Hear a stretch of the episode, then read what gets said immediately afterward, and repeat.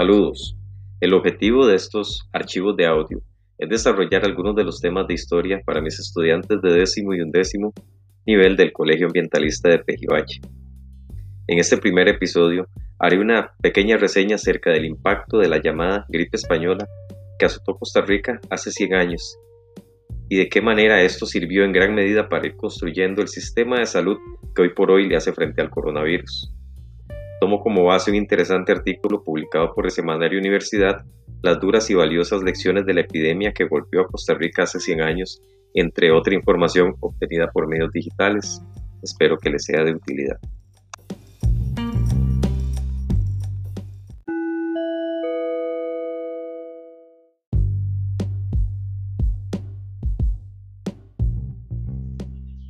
Para iniciar es necesario responder a qué se le conoce como gripe española.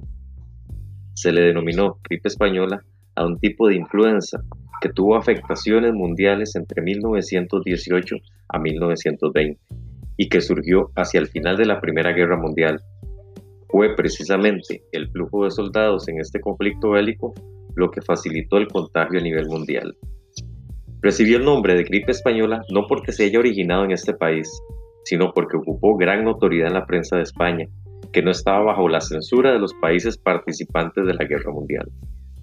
En realidad, esta pandemia inició en Kansas, Estados Unidos, donde se ubicó al paciente cero, y su propagación se dio por parte de las tropas que participaban en el conflicto mundial, con estimaciones que superan los 20 millones de fallecidos, muchísimos de estos niños y ancianos.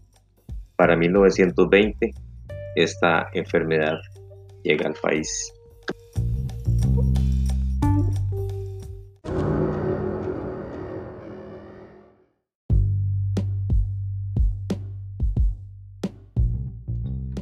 Es necesario señalar que Costa Rica ya se había visto afectada por, por otras enfermedades como la peste del cólera en 1856, en medio del conflicto contra los filibusteros, con consecuencias sociales enormes.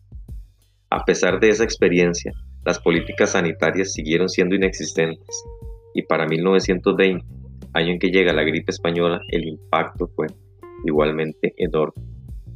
No se sabe quién y de dónde provino el primer caso. Se supondría que vino de alguna persona venida del exterior. Lo que sí se tiene es el dato exacto de las muertes por influenza, es como se cita en el Anuario Estadístico de 1920. Para ese año, se señala que hubo 2.298 muertes en una población que no superaba los 500.000 habitantes.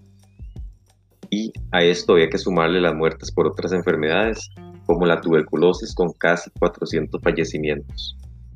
Esto quiere decir que esta enfermedad mató al 0,45% de la población de la época. Y si lo comparáramos con la población actual, significaría más de 22.000 muertes solo por una enfermedad, en este caso en el escenario actual por coronavirus, un escenario que no nos gustaría tener.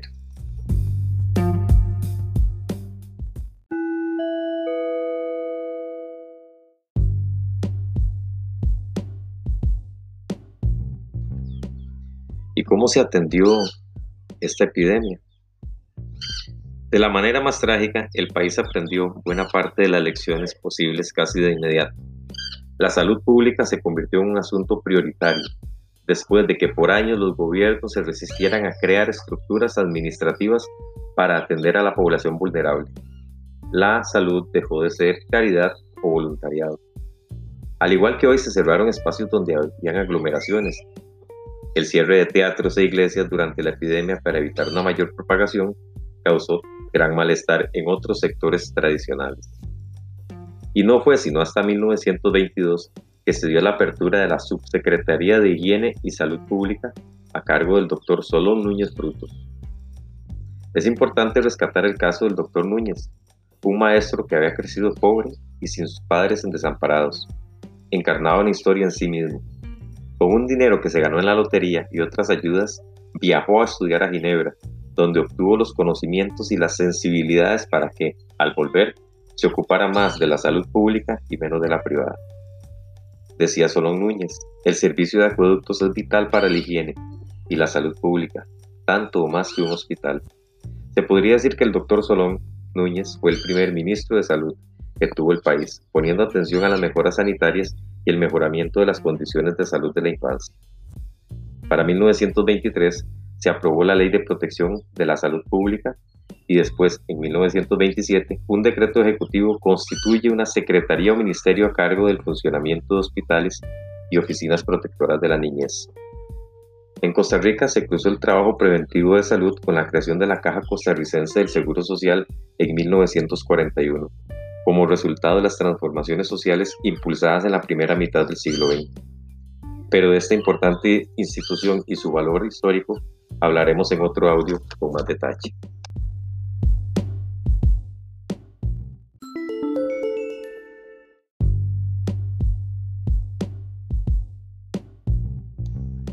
A modo de conclusión, el contar con un sistema de salud sólido no es algo casual.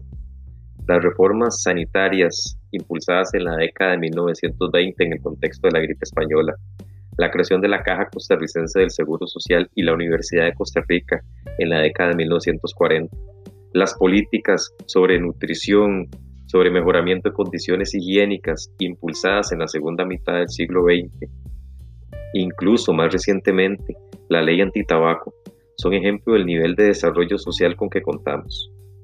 Costa Rica tiene además una enorme cobertura en agua potable a muy bajo costo.